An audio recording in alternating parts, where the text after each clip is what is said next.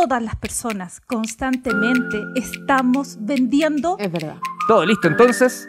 Comenzamos las clases de hoy. Soy Caro Hidalgo y junto a mi compañero Leo Meyer te damos la bienvenida de nuevo a la sala de clases aquí en la Academia de Emprendedores por Radio ADN 91.7 en Santiago. Estamos listos ya para comenzar una nueva clase del curso Venta de Servicios. La clase de hoy día se llama Tu futuro cliente, tu principal preocupación. Saludamos de inmediato a la contadora, auditora y socia fundadora hace ya nueve años de High Sales Consulting, la profe Carolina Rojas. ¿Cómo estás, profe? Hola Leo, hola Caro, ¿cómo estás? Hola, Caro, Ariel, ¿y te saludo también. Muchas gracias, Carolina. Un Llegaron gusto estar algunas acá. preguntas a través de las redes sociales respecto a la clase anterior. Ah, mira, qué bueno. Bueno, hay una en particular que me lo plantearon muchas personas que les interesó y les gustó lo que dijimos en relación a las ventas, pero que no eran vendedores ni vendedoras. Fíjate en ese Ah. detalle. Y hay algo que es súper importante y aquí creo que vamos a derribar un mito y que tiene que ver con que todas las personas constantemente estamos vendiendo Es verdad. y peor aún, vendiéndonos. ¿O es que acaso una entrevista de trabajo no es un proceso de venta? Mm.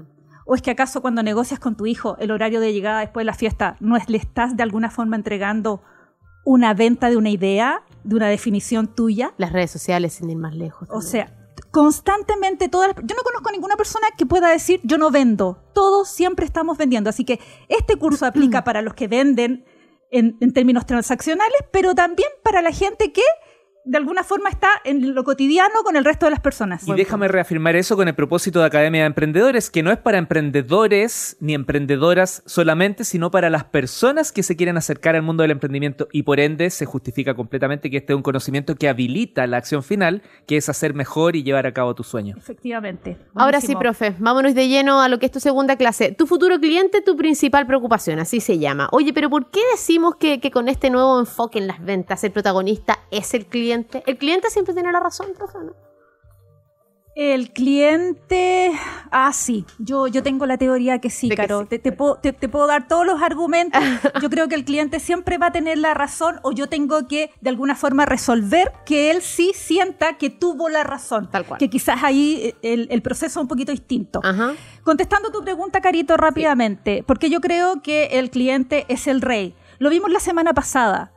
Dijimos que era un paradigma, en definitiva, o un cambio de paradigma. Ya no nos estamos centrando en nuestro producto, en nuestro servicio. Eso pasó a tercer plano. Hoy día, él, lo que él necesita, lo que él sienta, lo que él Solución. piense, es mi objetivo. Y yo me tengo que entregar a eso. Entonces, de partida estamos rompiendo ese paradigma que yo, te, que yo les comenté la semana pasada y que ahora refuerzo. Y por otro lado, ¿qué es lo que te pedimos con esta metodología al ser él el foco? Conócelo Conoce su industria, conoce la empresa en el que está inserto.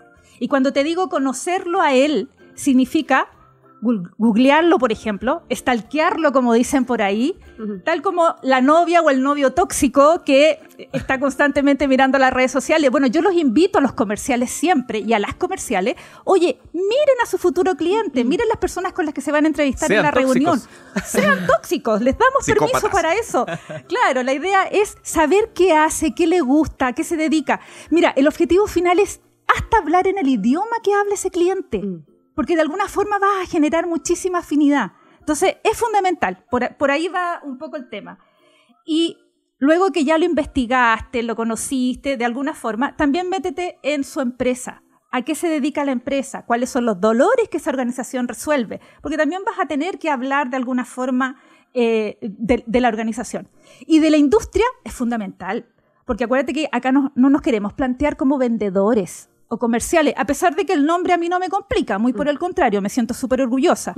Pero sí creo que para mi cliente o mi futuro cliente, yo quiero ser más un asesor o asesora que Profe, un vendedor. profe, y acá unimos todo lo que estás diciendo con un concepto que está muy de moda, que es la, la escucha activa. ¿Por qué es tan importante hoy día la escucha activa? ¿Cómo se hace una buena escucha activa?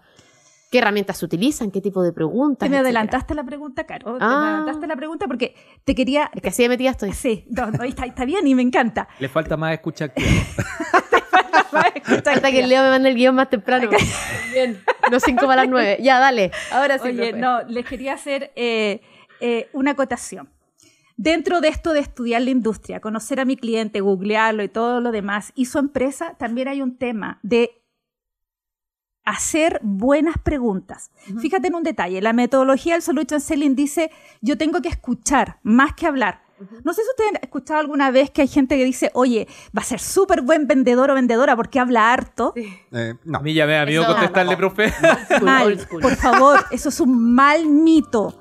El mejor vendedor o vendedora es aquel que sabe escuchar, no hablar. Eso primero que todo. Y segundo, la metodología del coaching comercial derriba un poquito eso también y nos dice, no, el buen vendedor o comercial es aquel que sabe hacer buenas preguntas. Y yo tomaría las dos opciones. Hablemos poquito y sepamos hacer buenas preguntas. Y yo creo que esa es la forma de, de llegar mucho más a mi cliente. Y finalmente, fíjate en un detalle importante. ¿Cómo son ese tipo de preguntas que yo debo hacer? Preguntas abiertas. No preguntas cerradas. ¿Cuál es una pregunta cerrada?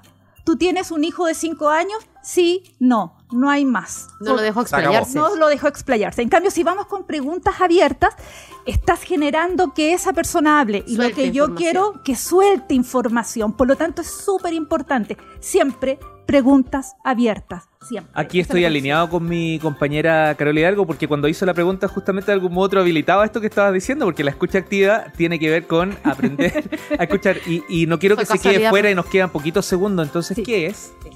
La escucha activa tiene que ver con una escucha principalmente para conocer y para entender y desarrollar un poquito la empatía. Y lo explico rápidamente. La empatía es tener ciertas actitudes poniéndome en el lugar de la otra persona. Entonces la escucha activa tiene que ver con te escucho para ponerme un poquito en tu lugar, no para responder. ¿Se han fijado que hay gente que cuando está escuchando a alguien termina esa persona la frase? Sí. Error. Jamás. Jamás un comercial puede terminar la frase de ese futuro cliente. Y segundo, interrumpirlo. O sea, lo que no puedo hacer en un cl- con un cliente o un futuro cliente es interrumpirlo. Por lo tanto, la escucha activa va a ser esto, ponerme en su lugar. Ahora, hay varias técnicas que yo puedo demostrar que estoy teniendo escucha activa. Por ejemplo, parafrasear lo que, lo que dijo el cliente. A ver, Leo, a ver, Caro, lo que tú me estás diciendo es esto, y ahí como que vuelvo a, a reforzar lo que él me dijo. Otra de las técnicas es eh, usar el silencio. Hay comerciales que les tienen miedo a los espacios de silencio y son maravillosos, porque cuando se genera este espacio de silencio, ¿qué hace ese futuro cliente? Te llena con información. Y eso yo lo tengo que aprovechar. Entonces, hay diferentes técnicas, Caro, para poder resolver esta escucha activa, pero tiene que ver con eso, escuchar mucho y ponerme en tu lugar. Profe, una pregunta mega, mega rápida. Respóndala Dale, en un minuto menos, de hecho. Plataformas en las que puedo hacer escucha activa, porque yo sé que hay herramientas, pero ¿cómo puedo llevarla a cabo rápidamente? hablando. Yo te digo, no hay plataforma especial más que el conversar con las personas constantemente Porque, estar. porque también se puede hacer por redes sociales, por ejemplo. Sí, por supuesto que sí, absolutamente. O sea, sea por red social o eso sea en persona, digamos, lo que la invitación es conversa con tu cliente, conversa con él, genera información, genera reuniones, habla ya sea online, como sea, pero la, la práctica es practicando la Las conversación. clases interesantes siempre requieren más tiempo y esta Sí, está siendo lo muy sé. interesante porque nos Tal falta. cual. Pero ya vamos con la próxima. Profesora Carolina Rojas, contadora auditora, socio fundadora, hace ya nueve años de High Sales Consulting. Muchas gracias por haber estado con No, nosotros. gracias, Gracias, a ustedes. Grandiosa, Chao. grandiosa.